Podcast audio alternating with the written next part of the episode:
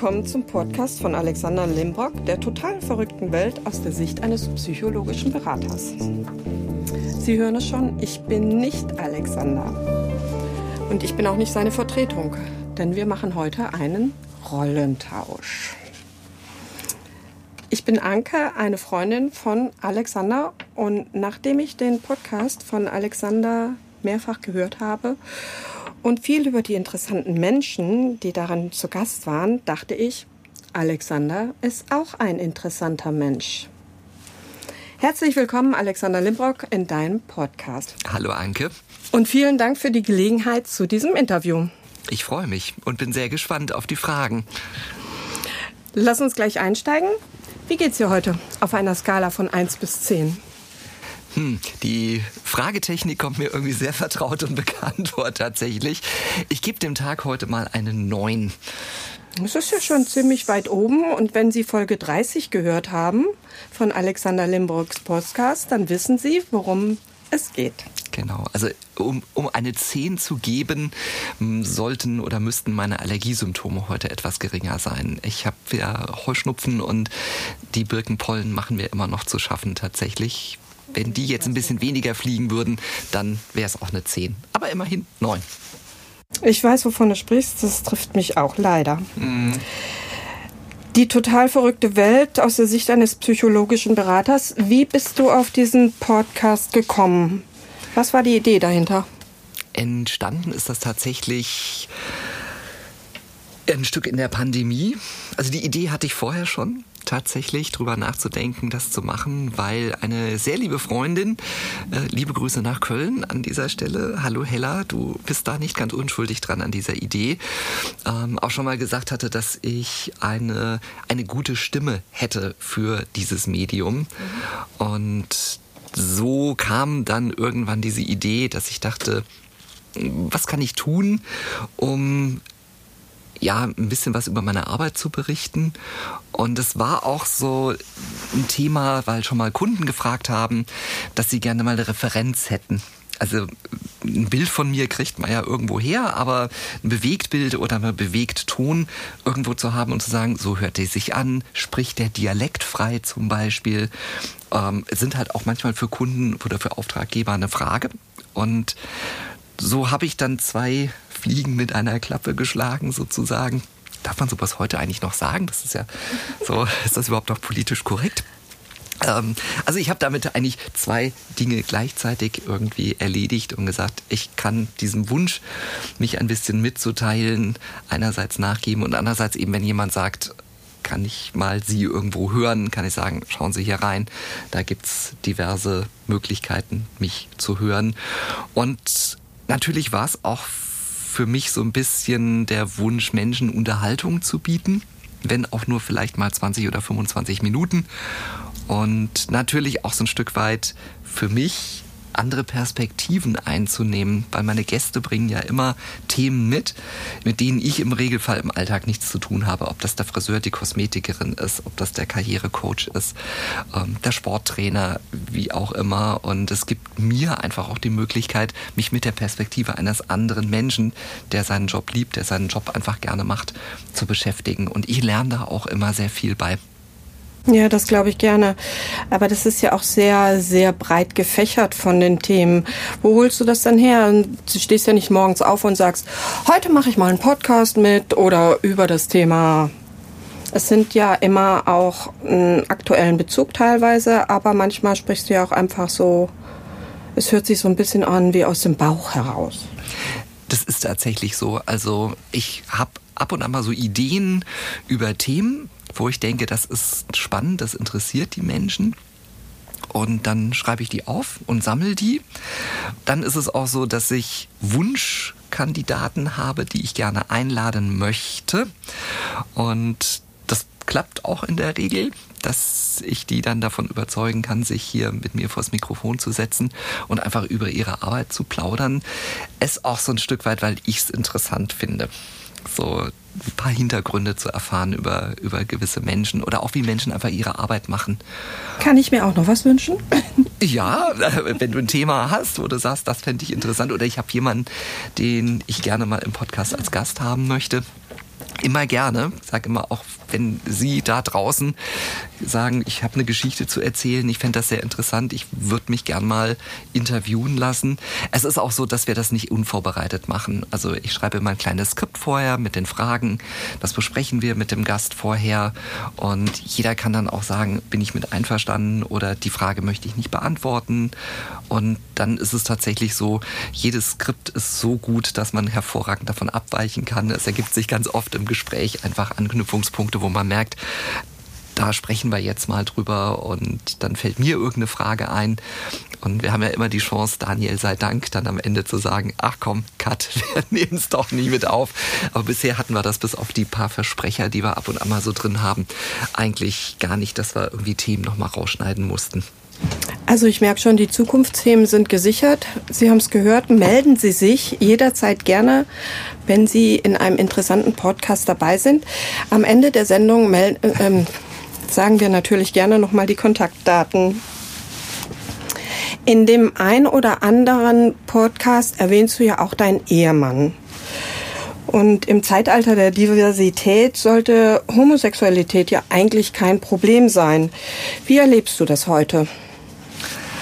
Also, so auch so dieses Thema, ähm, ob es einfacher geworden ist, wie erlebe ich heute so die Welt? Ähm, es ist nicht wirklich einfacher geworden. Also wir erleben es gerade hier in Frankfurt. Die Übergriffe nehmen seit einigen Wochen wieder zu. Wir hatten drei Vorfälle mit ähm, Körperverletzungen, auch wo eben auch Menschen, die als als ähm, ja, Drag unterwegs waren, ähm, zusammengeschlagen worden sind. Und das macht mich immer sehr, sehr traurig und wütend, weil ich immer denke, wir hatten das alle schon mal und jetzt kommt es wieder. Da denke ich mir, was geht denn in den Köpfen dieser Menschen eigentlich vor? Ähm, kann man nicht den anderen so leben lassen, wie er denn eigentlich ist? Anscheinend eben nicht. Und ähm, es ist so, dass äh, ich kenne meinen Mann jetzt 22,5 Jahre und das ist wirklich schon eine ausgesprochen lange Zeit tatsächlich.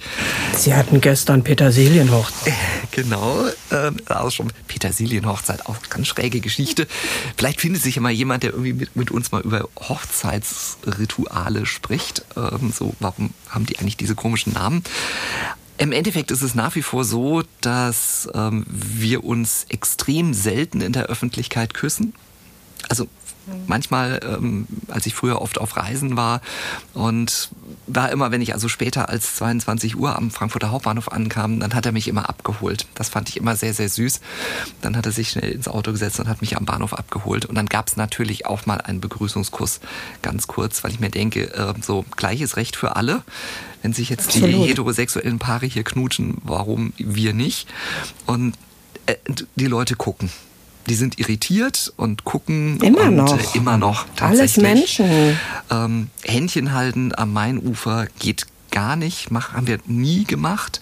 Ähm, aus, aus ähm, ja, es, ich sag's mal ganz direkt, es hängen halt auch manchmal dort Menschen ab, ähm, die dann wirklich auch blöde Sprüche loslassen ich will das jetzt mal hier nicht thematisieren, was man da so zu hören bekommt.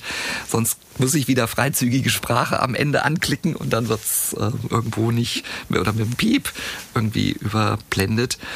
Und ähm, es ist halt tatsächlich so zu beobachten, ich meine, bin ja jetzt 54, man wird ja in einer Welt groß, die von der Heterosexualität geprägt ist. Das gesamte Umfeld um einen herum ist ja in der Regel heterosexuell, die Eltern mal angefangen.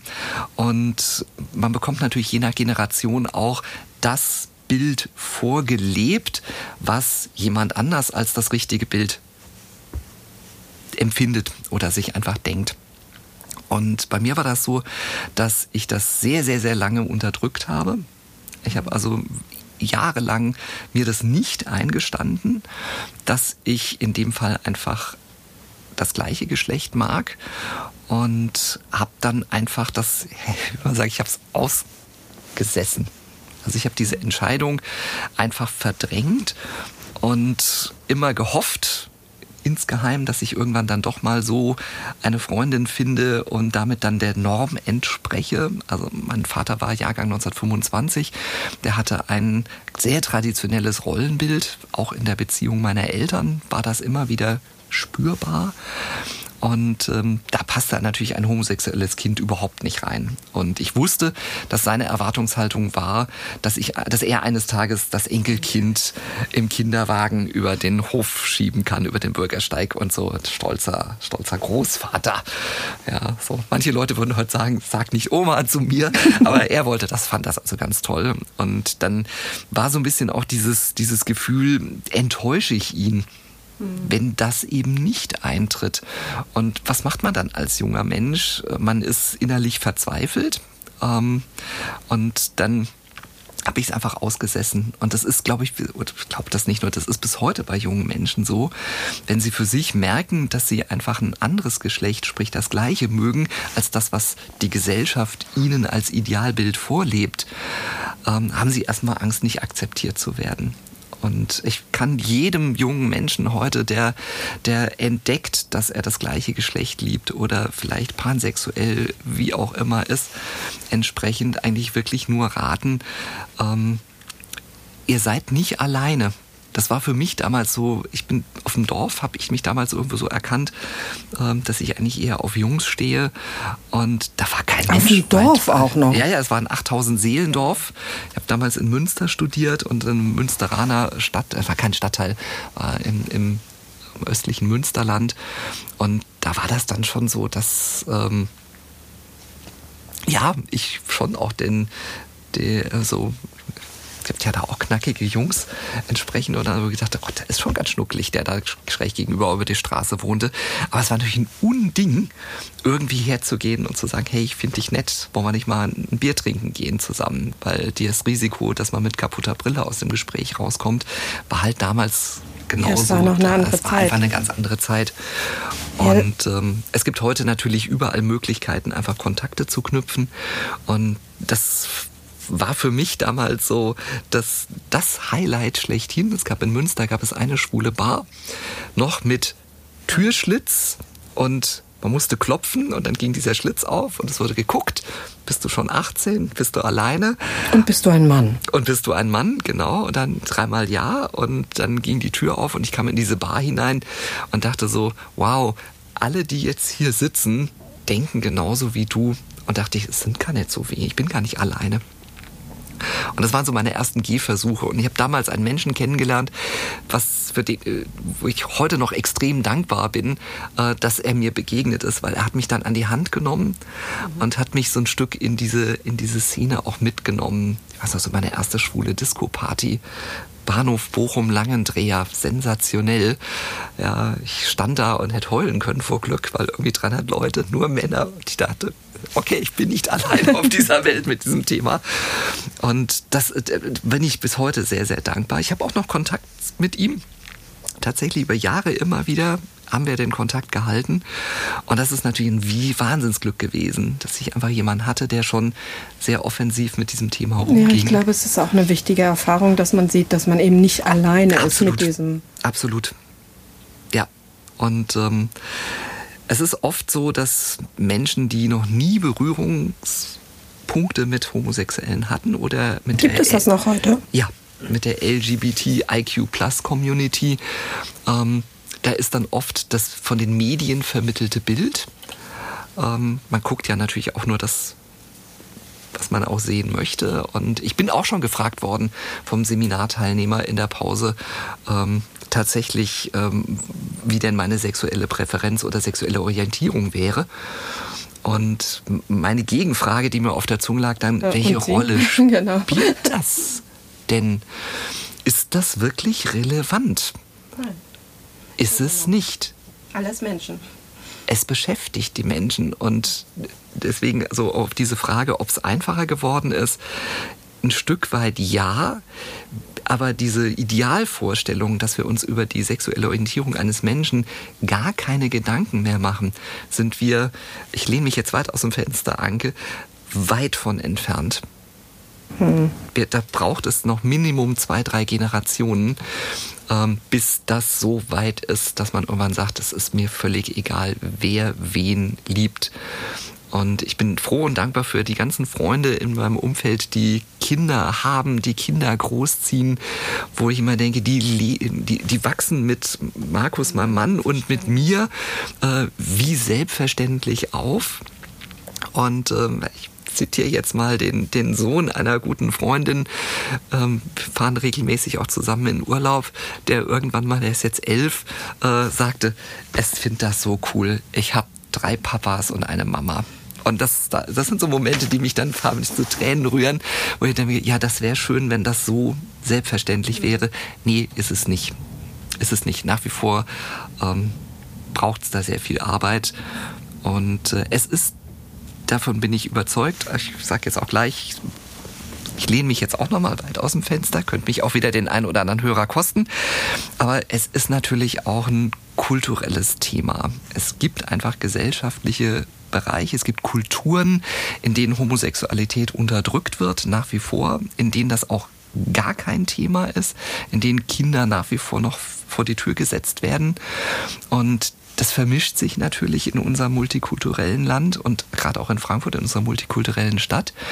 Und oft ist das so, jetzt kommt die Psychologie dann auch wieder ins Spiel, ähm, wenn die Elterngeneration das Rollenverständnis aus ihrer Kultur mitbringt, mhm. gibt sie das natürlich an ihre Kinder weiter. Selbst wenn die Kinder in einem Umfeld aufwachsen, wo ähm, homosexuelle Paare mehr oder minder zum Alltagsbild dazugehören. Mhm die sehen das, die sehen auch, welche, welche Wichtigkeit das oft in den Medien dann auch hat, fühlen sich dann natürlich auch ein Stück weit nicht mehr wertgeschätzt und dann kippt das in diese Übersprungshandlung zurück. Und dann geht man irgendwann, wenn man dann irgendwie gekifft hat oder betrunken ist, wie auch immer, und sieht irgendwie auf der Straße eben zwei Männer und dann kommt die Übersprungshandlung und dann denkt man so, jetzt ist die Chance und jetzt haue ich den einfach mal eins auf die Nuss, ganz egal wie alt die sind. Und ich meine, wenn ich mir als 54-Jähriger ähm, im Vorbeigehen am Mainufer eine homosexuelle Beschimpfung anhören muss von jemandem, der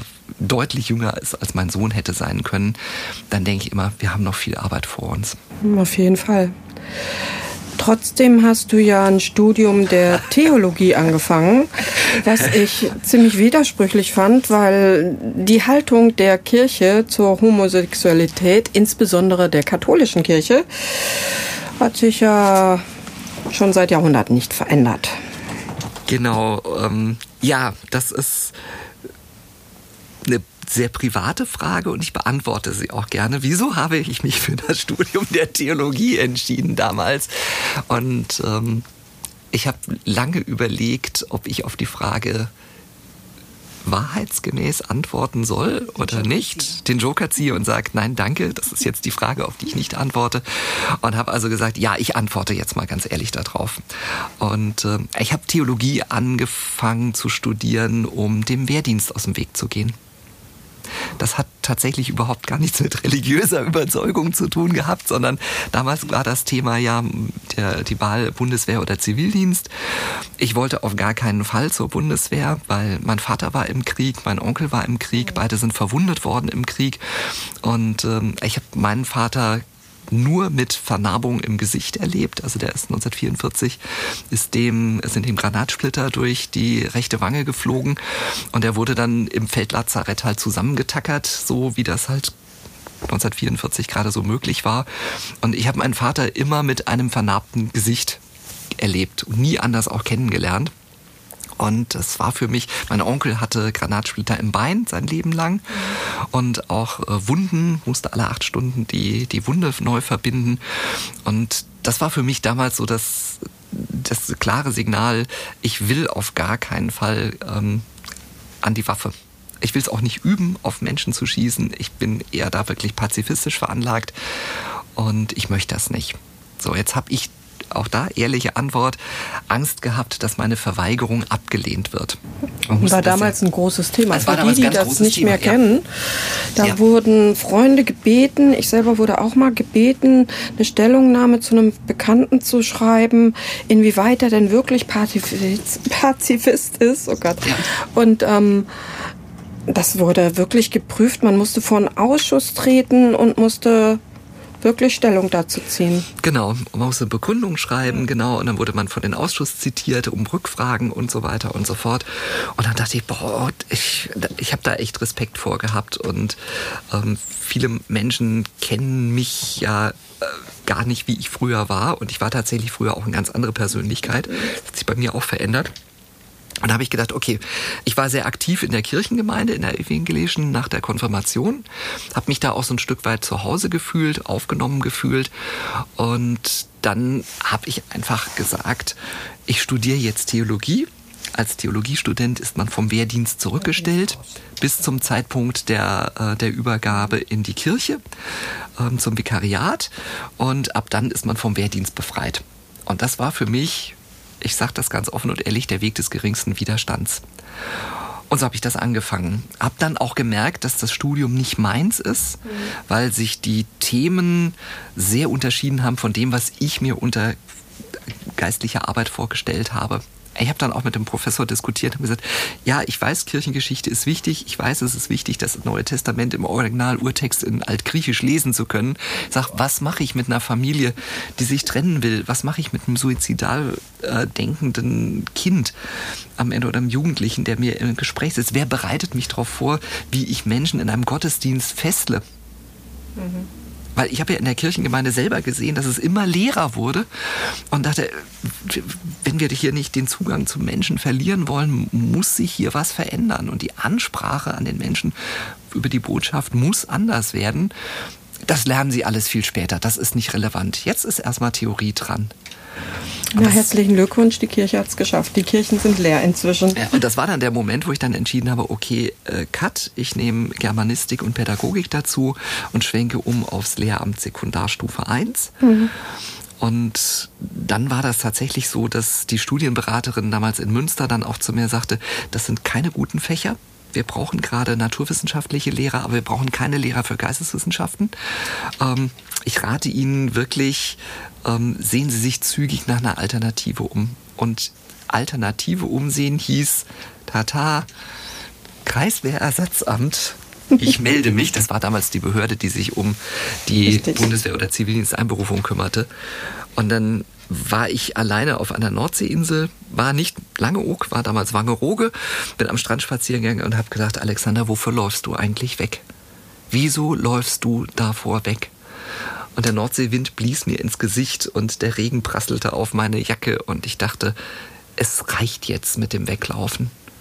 Und ich bin nach Hause gefahren, habe meine Verweigerung geschrieben, ähm, habe direkt dann zwei Tage später im Kreiskrankenhaus in Warendorf damals angerufen und gefragt, ob sie Zivildienststellen haben und ähm, saß eine Woche später beim Verwaltungsdirektor und habe gesagt, ich möchte gern hier arbeiten.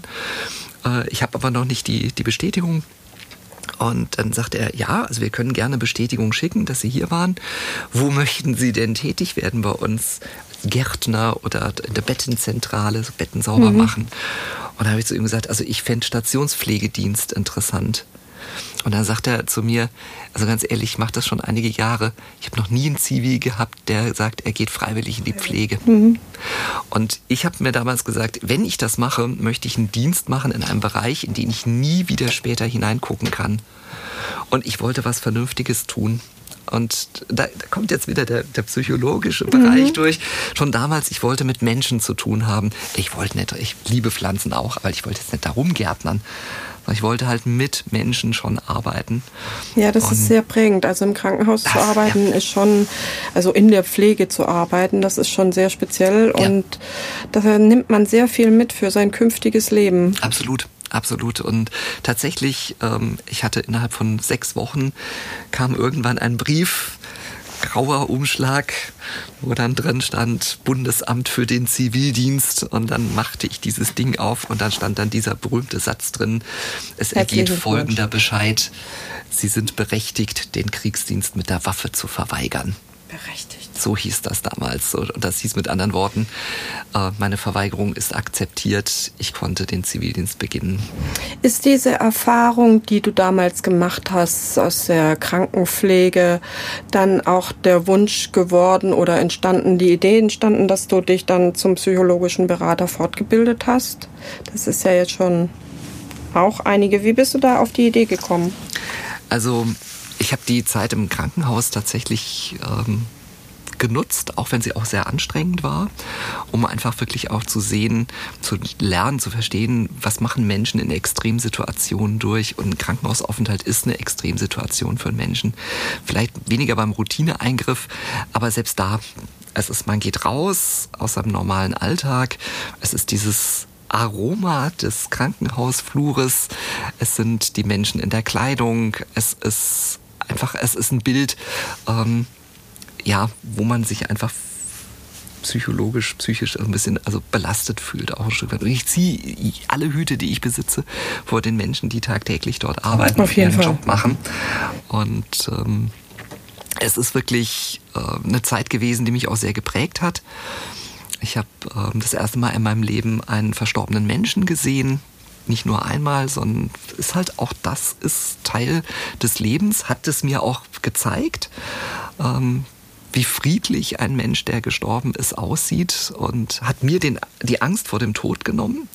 Und es ist so, mit dem Moment, wo ich irgendwo bei der Mama rausgeschlüpft bin, ist klar, meine Lebenszeit ist endlich. Irgendwann klingelt der Kurzzeitwecker und sagt, dring, Schluss.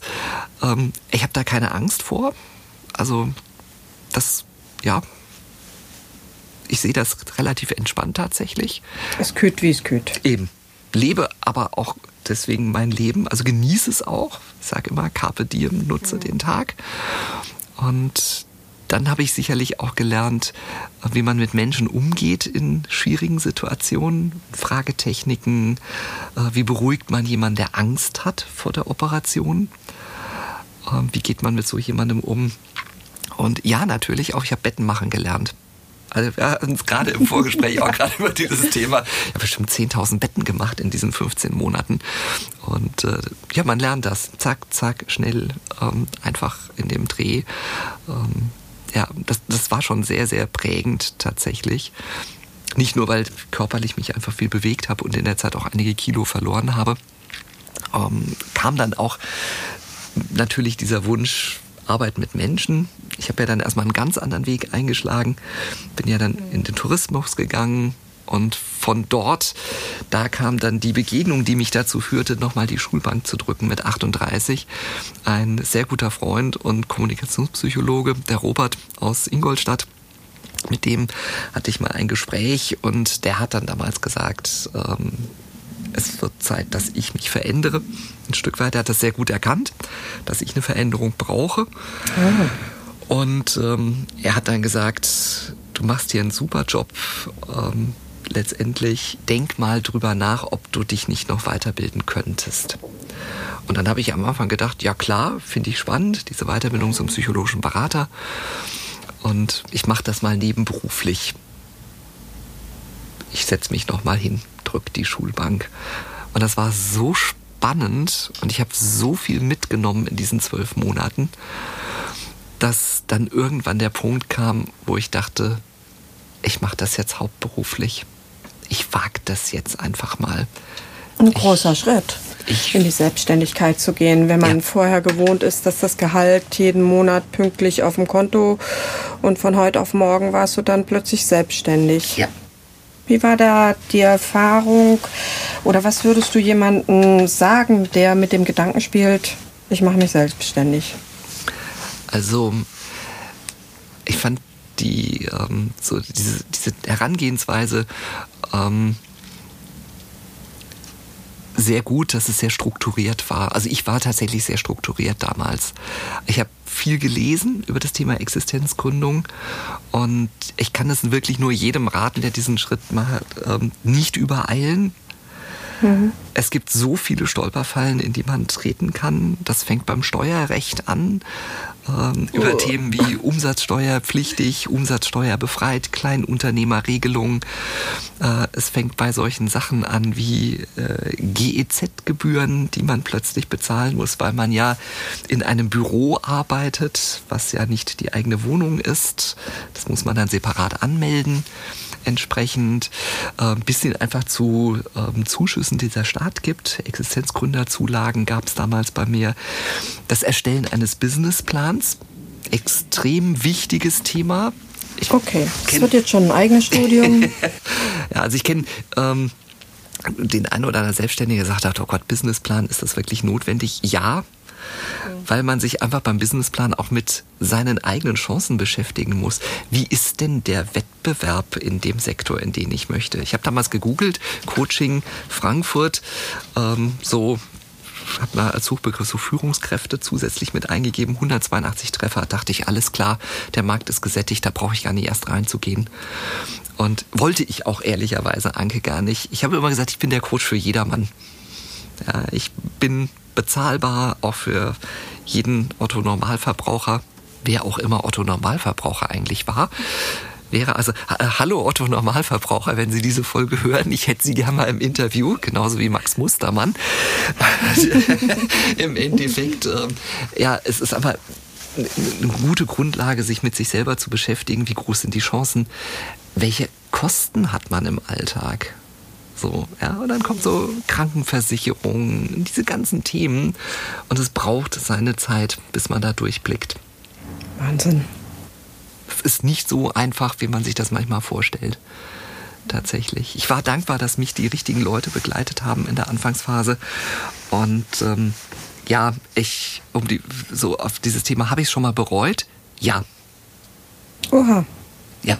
Und zwar tatsächlich. Pandemiebedingt? Pandemiebedingt, ja. Also 2020 hatte ich wirklich mal so eine Phase, wo ich dachte, so ein Mist. Ähm, die anderen sind, kriegen jetzt ihr Kurzarbeitergeld. Mhm. Ähm, bei mir rauschten die Aufträge in den Keller anfänglich und äh, dann steht man wirklich da und denkt sich, super. Obwohl du ja sehr, sehr schnell reagiert hast und deine, deine auch online angeboten hast. Ja. Viele Schulungen oder Trainings ja. Ja. mit den Menschen ich habe halt sehr schnell versucht zu reagieren, mich auf die Gegebenheiten einzustellen. Es ist dann natürlich schon spürbar, dass eben auch die Firmen gesagt haben, wir sparen jetzt an bestimmten Stellen, ist auch nachvollziehbar. Und dann einfach zu, nicht zu sagen, puh, wann kommt der, der mhm. große Knall, wann fressen dich die, die Kosten auf? Und da war das dann so, dass für mich war immer so ein bisschen die, die eiserne Regel, äh, versuche auf jeden Fall nicht an deine Rentenvorsorge zu gehen. Absolut, und ja. das war so, ich musste schon mal an die Rentenvorsorge gehen, 2016. Da war das dann so, dass ich tatsächlich äh, aus der Rentenvorsorge Geld abheben musste, um einfach das Jahr auch zu überstehen. Und das kann ich auch nur jedem raten, Rücklagen bilden. Hm. Ähm, nicht zu viel Geld auszugeben, wenn es da ist. Das, die Verführung ist da, logisch. Da kommt dann ein Großauftrag, der bezahlt wird. Und denkt sich, ah, toll, Juhu, sensationell. Jetzt neue Klamotten, ja, Carpe Diem hin oder her. Aber ähm, die Einkommensteuernachzahlung schlägt unwiderruflich irgendwann zu. Und das ist, das ist wirklich hilfreich, Rücklagen ja, zu haben. Ja, das ist ja nochmal ein eigenes Thema, diese Rücklagen bei Selbstständigen. Ich will es gar nicht genau wissen. Ähm, es hört sich immer sehr kompliziert an. Wie sieht denn heute dein Arbeitsalltag aus? Hat sich die Geschichte wieder etwas normalisiert, nachdem die Pandemie nachlässt? Pandemie lass nach. genau. Pandemie las nach. Äh, ja, tatsächlich. Also äh, mittlerweile sieht es wieder sehr gut aus. Also es funktioniert auch alles. Und äh, ich habe keine schlaflosen Nächte mehr. Mein Alltag ist tatsächlich von, einem, von einer gewissen Regelmäßigkeit mit Flexibilität geprägt. Also ich takte nicht alles durch. Ich bin kein Freund davon, wirklich jede Minute des Alltags durchzutakten. Auch wenn andere Motivationscoaches genau das Gegenteil erzählen und sagen, Routinen sind wichtig. Ja, absolut. Routinen sind auch wichtig. Auf die einzelne Person bezogen. Wenn ich merke, mein ganzer Tag ist durchstrukturiert, ähm, macht mich das eher, hemmt mich das eher, es lähmt mich eher. Und äh, mein Tag sieht so aus, dass ich nach einem guten Frühstück mit einer guten Tasse Kaffee ähm, im Büro tatsächlich den Kalender nicht zur Hand nehme und den Tag plane. Manchmal mache ich es schon am Vorabend, was eigentlich sinnvoller ist sogar, aber manchmal passiert es auch, dass ich es erst morgens früh mache. Und das Ganze ist natürlich geprägt durch die, durch die Kundentermine entsprechend. Ich habe davor und danach immer eine halbe Stunde Zeit eingeplant, um mich auf den Termin vorzubereiten. Ich bin ja bei den Klienten auch zur Dokumentation verpflichtet. Das heißt, ich dokumentiere das Ganze im gesetzlich Nachgang auch verpflichtet. gesetzlich verpflichtet. Und äh, das mache ich dann natürlich auch, auch zur eigenen Sicherheit entsprechend. Ähm, ich plane Pausen zwischendrin ein. Ich habe eine Lerneinheit immer pro Tag, in der ich einen Teil eines Buches lese, ähm, um mich weiterzubilden in bestimmten Thema. Momentan gerade lese ich was über Schlafen und schlafe immer dabei ein. also das Buch wirkt tatsächlich ganz gut. Und ähm, es ist, der Alltag ist geprägt von vielen verschiedenen Themen, wo ich es oft sehr schnell umschalten muss. Und das auch gerne tue. Flexibilität. Absolut. Absolut. Ich weiß bei den Gesprächen nie, was kommt. Was ist dem Klienten jetzt gerade wichtig heute? Und auf der Skala von 1 bis 10 sagt er jetzt 8 oder sagt er 3? Und wenn er 3 sagt, dann weiß ich, alles klar, ich muss jetzt anders an das Thema herangehen und ihn fragen, was ist denn heute wichtiger als das, was ich vielleicht vorgesehen hatte für den Tag? Flexibilität zeigst du ja auch ähm, nicht nur als psychologischer Berater, sondern du bist ja auch Moderator und Referent. Wir selber kennen uns auch, ähm, haben schon häufiger zusammengearbeitet auf der einen oder anderen Veranstaltung. Mich hat immer gewundert, wie explizit und genau du dich darauf vorbereitest, wenn es so Spezialthemen gibt wie Reinraumtechnik, Fleischwirtschaft, sind jetzt nicht gerade die Lieblingsthemen vielleicht ein, was man sich so vorstellt. Ähm, wie machst du das? Wie bereitest du dich auf solche Themen vor? Ich versuche möglichst viel im Vorfeld zu lesen über die Themen, beschäftige mich mit dem, was andere Menschen eben im Job machen als Berufsalltag. Und finde es tatsächlich auch interessant, ist dieser Perspektivenwechsel. Also ja, ein schönes Beispiel, die Fleischwirtschaft. Wenn es jetzt auf der Messe zum Beispiel um Verpackungstechnologien geht. Äh, wir alle kennen die, die Verpackungen, in denen äh, Produkte sind. Das ist viel Kunststoff und dann denke ich auch manchmal, gibt es da nicht Alternativlösungen? Muss das alles so viel mit Kunststoff eingeschweißt sein? Und dann bin ich immer froh, wenn ich dann auf einer Veranstaltung jemanden kennenlerne, der sagt, wir arbeiten an einer kunststoffarmen Verpackung. Mhm. Und das interessiert mich dann aus eigenem Interesse. Was, was, was verändert sich denn da jetzt tatsächlich? Reinraumtechnologie war für mich ein vollkommen neues Thema. So, okay, ähm, wie bekommt man ein Labor staubfrei? Und äh, das fand ich extrem interessant, weil man das natürlich auch so aus der Science-Fiction-Welt kennt, so das, das Sternenlabor oder irgendwie so, da haben die Leute irgendwelche Spezialschutzanzüge an, Schrägstrich wieder das Thema, da kommt das Krankenhaus wieder durch. Um, ja, es ist so ein richtig vielfältiges Thema, die reine Raumtechnik. Ich konnte ja. das am Anfang gar nicht fassen, weil das so ja. viele Bereiche unseres Lebens betrifft. Also angefangen von Lebensmittel, dein Handy wird unter Reinraumtechnik und so weiter und so fort. Das ist schon sehr spannend. Ja. Alexander ist nämlich meine Geheimwaffe. Wenn ich einen Akteur zum ersten Mal auf einer Bühne habe, wo ich weiß, der könnte eventuell so ein bisschen Angst haben, dann sage ich Alexander das dass der flankierende Maßnahmen da und den Menschen dann glänzen lässt auf der Bühne, weil er ihn so positiv unterstützt dabei. Oder ja. auch wenn ich weiß, ich habe eine Veranstaltung, wo eventuell ein Referent oder eine Referentin ausfallen könnte, dann sage ich ihm, bereit doch mal was vor für, zu dem Thema. Für den Fall, ja. Und das macht Alexander immer ganz hervorragend. Vielen Dank. Und so viel zum Thema Flexibilität. Das beherrscht er wirklich gut. Es ist halt auch einfach wirklich diese, dieser Umgang wiederum mit den Menschen. Ich kenne es ja selber, mhm. diese Nervosität, die auch ich habe natürlich, positiv. Also dieser berühmte Eu-Stress, der positive Stress. Ähm, ich habe irgendwann mal gesagt, wenn ich bei solchen Was für ein Stress? Also es gibt positiven und negativen Stress.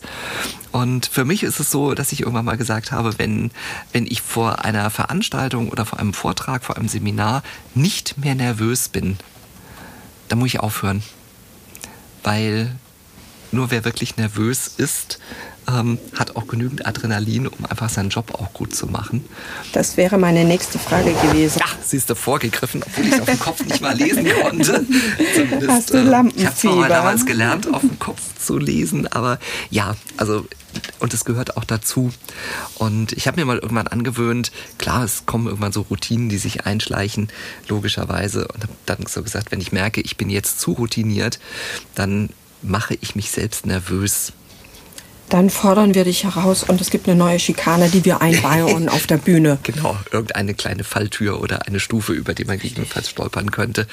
Ich erinnere mich da sehr gut an einen Auftritt im ZDF-Fernsehgarten vor vielen Jahren, wo ich damals mal äh, Sommerstrandmode äh, präsentieren durfte. Das war noch so, ähm, zu, die, falls eine der Kolleginnen äh, zufällig zuhört, äh, Melanie, vielleicht erinnerst du dich an die Zeit damals. Ähm, da war das tatsächlich so, dass äh, wir in der Live-Sendung an diesem Pool ähm, auf dem Laufsteg da langlaufen mussten. Und ähm, da war so ein Kreuz auf dem Boden, wie weit wir gehen sollten wegen der Kameraeinstellung und einen Schritt weiter und wir wären in den Pool gefallen. Und ich weiß, dass ich furchtbar nervös war, das, weil ich sollte natürlich auch nicht auf den Boden gucken, sollte natürlich hochgucken, allein schon auch wegen des Doppelkinds.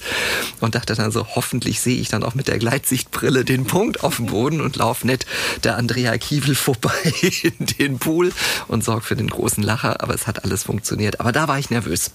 Da war ich wirklich nicht nur positiv aufgeregt und äh, ja, war dann froh, dass ich ordentliches Deo aufgetragen hatte, gebe ich ganz ehrlich zu.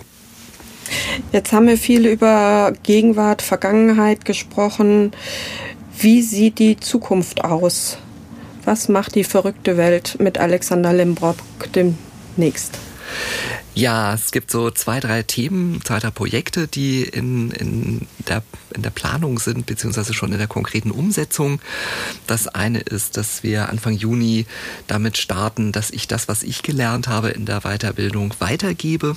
Das heißt, die, diese Weiterbildung zum psychologischen Berater für Coaching, Mediation und Supervision startet. Und da werden wir genau die Themen, die ich eben auch damals gelernt habe, auf den Stand weiterentwickelt, um Themen aktuell erweitert, wie Resilienz zum Beispiel. Das ist erst in den letzten Jahren so ein wirklich ein wichtiges Thema bei uns Menschen geworden. Entsprechend machen, ein Jahr geht das und entsprechend auch mit einem Zertifikat und einem Abschluss hinterher. Und das ist einfach auch wenn man jetzt vielleicht sagt, ich will mich nicht selbstständig machen, es ist eine gute Möglichkeit, über sich und über auch uns Menschen etwas zu erfahren. Und über den eigenen Tellerrand hinaus. Und über den eigenen Tellerrand hinaus. Und es gibt immer wieder Situationen im normalen Alltag, wo ich selber merke, dass es hilfreich ist, dass ich dieses Background-Wissen habe. Dass ich einfach weiß, wenn ich das und das jetzt sage, wird Person X genauso reagieren und genauso wird es dann auch sein. Oh ja, das brauche ich. Ich hakel mich immer mit einer Kollegin. Immer wieder gern. Sie triggert mich und so, äh, genau solche Punkte zum Beispiel. Dann werden wir mit dem Eduard Behm von Two Hearts Performance, der ja auch schon zweimal hier im Podcast zu Gast war, die Zusammenarbeit noch ein bisschen intensivieren, werden dieses Thema Bewegung, Motivation und Psychologie ein bisschen weiter verknüpfen. Was passiert denn zum Beispiel, wenn ich zu viel trainiere mit meinem Cortisolspiegel? Welche Auswirkungen hat das auch auf Psychologie oder Schlafhygiene beispielsweise? Ich habe eher das andere Problem, zu wenig trainieren. ja, geht mir ja durchaus ja. auch so. Da wird es ein bisschen was in der Richtung geben, wo wir die Arbeit intensivieren. Und ähm, ja, und dann mal gucken, was sich mit dem Medium Podcast so in der zweiten Jahreshälfte noch so ergibt. Wunderbar. Wir sind eigentlich am Ende. Möchtest du zum Abschluss unseren Hörern und Hörerinnen noch ein Lied singen? Ein Zitat bringen? Eine Weisheit teilen? Ja.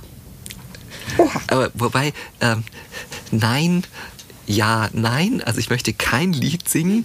ähm, ich weiß ja, dass die meisten von Ihnen das Ganze über Kopfhörer hören und ich möchte Ihnen also jetzt hier nicht das Trommelfell kaputt singen. Der arme Daniel. Äh, das aber, genau, der Daniel und ich im Duett irgendwie hinterher. Äh, nee, also tatsächlich eine, eine, eine Weisheit oder so eine, eine, ein Zitat, was mich schon viele Jahre begleitet, ähm, was mir auch die eine oder andere Augenfalte eingebracht hat, zugegebenermaßen. Das ist, ähm, Lächeln ist ein Fenster, durch das man sieht, ob das Herz zu Hause ist. Ich finde, dass viele Menschen zu wenig lächeln und ich sehe oft in meinem Alltag, gerade heute Morgen, wieder Menschen, die so furchtbar ernst verbissen gucken und denke immer, was ist passiert, dass die Menschen so verbittert schauen oder so traurig schauen oder so ernst schauen. Und es ist ganz oft so, dass, äh, in, ja, klar, einkaufen kann Stress sein. Aber kann ich denn nicht die nette Dame an der Kasse, die freundlich Guten Tag und auf Wiedersehen sagt, wenigstens mal einmal kurz anlächeln, sagen Ihnen auch besten Dank. Ähm, was ist passiert, dass du so vergrämt, verkratzt, so ernst bist. Ja, natürlich, klar kriegt man Falten, wenn man lacht. Und klar gibt das, versorgt das auch die Krähenfüße um die Augenpartien. Und ich kenne so viele Menschen in meinem Umfeld, die, die lachen, die, die freundlich sind und die auch, denen man auch merkt, dass sie Spaß haben. Also ich sehe da auch gerne mal bestimmte Insta-Stories von Freundinnen oder Bekannten. Und ich denke, wie schön das Lachen zu sehen. Und ich lache gerne und lächle auch gerne und lächle auch gerne manchmal Menschen an, die sehr ernst gucken. Und oft kommt dann ein leichtes Lächeln zurück. Ganz selten, eins von zehn gucken total irritiert, so nach dem Motto, was lächelt der denn, was hat denn der heute früh eingenommen? Ist meistens Kaffee. Das hilft. Vielen Dank, genau. Alexander Limrock. Wenn Sie noch Fragen haben an Alexander, schreiben Sie ihm gern. Ich bin sicher, er beantwortet jede Frage gerne. Vielen Dank an Anke. Vielen Dank an Daniel. Und vielen Dank an Daniel. Danke für den Rollentausch heute. Und das war für mich auch mal eine ganz spannende Situation und auch die Möglichkeit, so das eine oder andere vielleicht zu erzählen, was der eine oder andere noch nicht von mir wusste. Münster. Von daher, danke dir, danke Ihnen fürs Zuhören und dann bis zum nächsten Mal. Tschüss. Tschüss.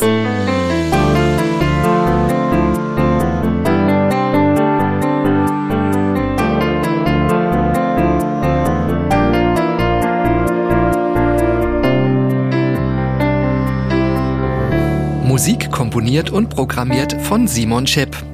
Aufnahme und Ton Daniel Cohn.